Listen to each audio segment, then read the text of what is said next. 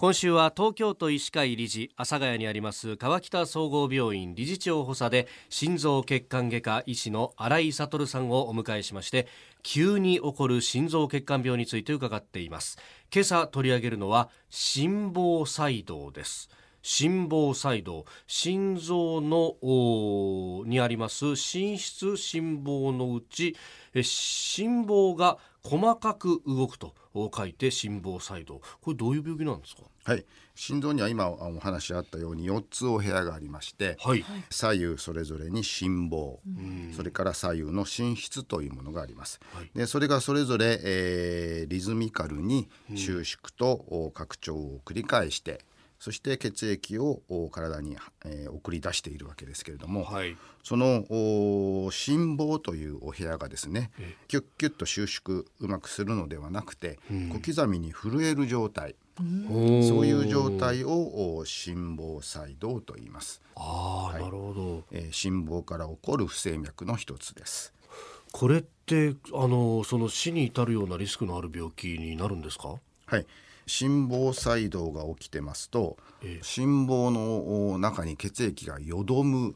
状態になります。そうしますとそこにで血液が固まってしまってですね、はい、えー、小さな血栓というのができてきます。でその血栓がですねポラリと剥がれて、はい、えー、血液に乗ってえ流れていって頭の血管に詰まってしまうとか、えー、それから全身の血管に詰まってしまうとかですね、えー、そういうことが起こると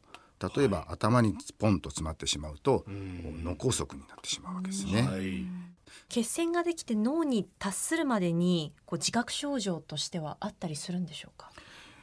達するものはもう瞬間的に達してしまいますから、えー、えー、もし剥がれた場合はですね、はい、これはもう間に合わないと思いますね。で、えー、心臓の中に血栓ができてるかどうかっていうのはですねこれもやっぱり詳しい検査をしないとわからないんですね、えー、超音波検査という検査をして調べることはできると思いますけども、はい、えー、全部が全部はわからないんですね。なるほど、はい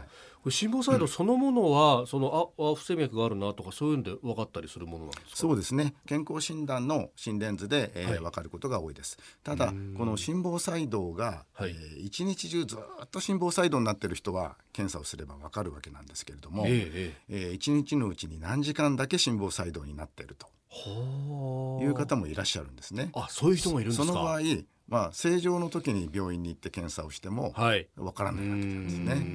はい、24時間ずっと心電図取ってるわけにいかないですね。そうですね。まあ、中にはそういう24時間心電計というのもあるんですけども、えーえー、その間24時間なんともないっていうことも実はあるんです。なるほど。そうやってまだらに出てくるみたいなこともある。そうなんです。はあ、それはお医者さん泣かせですね。そうなんですね。これ原因というのはどういうものがあるんですか？原因はですねいろいろありまして心臓に原因が、はい、あもともとの原因があるものと、はい、それから心臓には原因がないんだけども全身の方で、うん、えー、原因になるというものがありまして、はい、えー、年齢、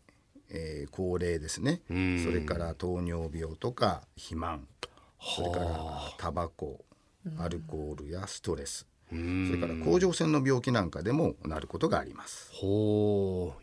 あの治療法っていうのは最後に？はい、えー、治療はもともとに心臓に原因がある方なんかはそちらの治療をきちんとしていただくと。いうことと、それからちょっと専門的になるんですけれども、はい、心房細動そのものをなくしてしまおうというそういうお薬の治療とそれから心房細動はそのまま残しておきながら、はい、脈が、えー、早くなるのを抑えようというそういう方法があります。両方ともお薬の方法なんですね。で、えー、さらに進んでですね、はい、えー、心房細動そのものをなくすのをお薬だけではなくて、ええ。えー、カテーテルでですね心房細動が出ている場所っていうのが心臓の中に大体特定されてきてますので、はい、その部分を、えー、焼却焼いてしまったり、えー、あるいはそれから、えー、冷凍凍結をしてしまってですねそして治療するというそういう方法も最近は行われております。へなるほど。